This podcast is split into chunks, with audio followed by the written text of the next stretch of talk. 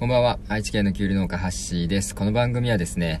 学校の授業では伝わらないような歴史の面白さを少しでも多くの人に知ってもらいたいなと思い配信している番組です。僕自身まだまだ知らないことも多いので、この番組の配信をきっかけに今、改めて歴史を勉強中なので、皆さんと一緒に詳しくなっていけたらなと思っております。では早速今回のテーマなんですが、えー、天草四郎の正体は豊臣家の一族だったというテーマでお送りさせていただきます。えー、皆さん、天草四郎ってご存知でしょうか？江戸時代にですね、あの、島原と天草という地域でですね、まあ、今でいう長崎県と熊本の辺りですかね。年貢の厳しい取り立てに反発した百姓たちが反乱を起こしてですね、それに当時幕府から弾圧されていたキリシタンたちも参戦してさらに関ヶ原の戦いで敗れた西軍の人たちが、えー、お家取り潰しになって浪人になった人たちがいたんですけどそういう武士たちも参戦してですね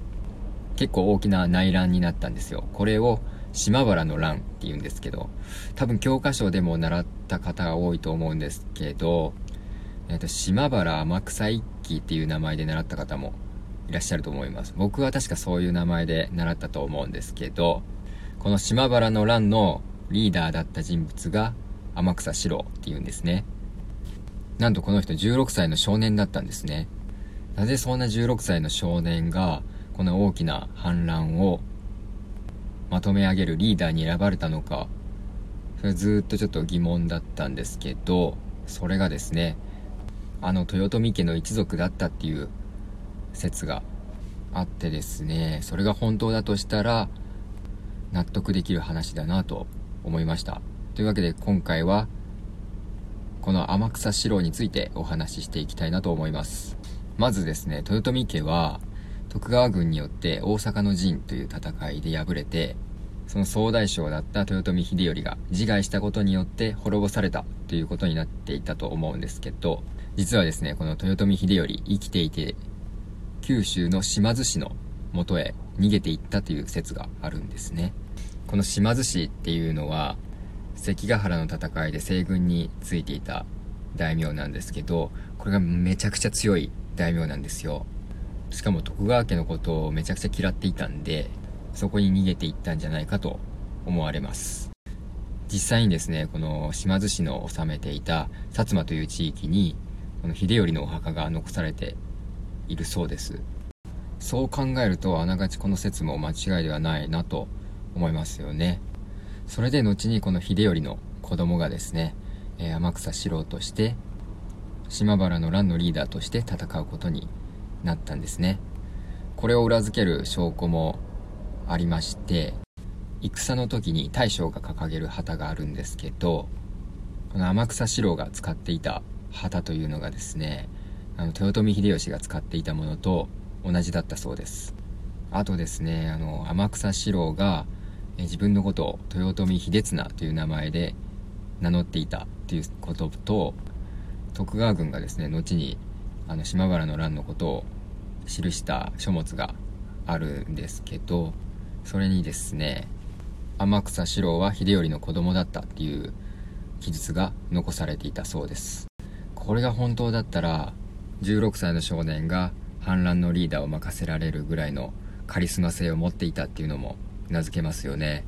自分たちのリーダーはあの豊臣家の一族。しかも豊臣秀吉の孫っていう事実が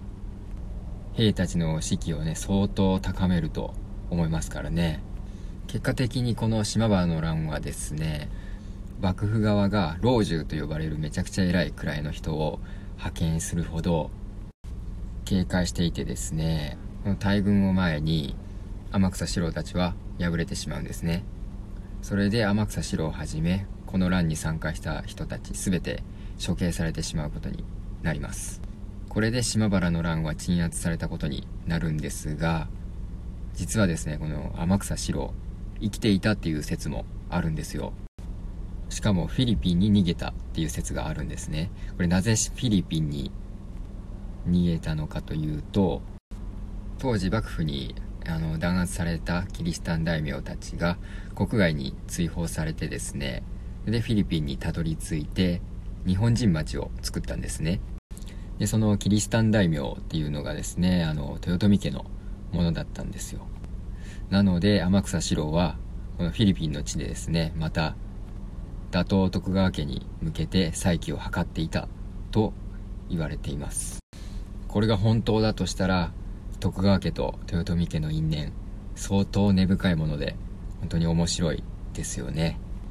というわけで今回は、えー、天草四郎の正体は豊臣家の一族だったというお話をさせていただきました。最後まで聞いていただきありがとうございました。また次回お会いしましょう。ハッシーでした。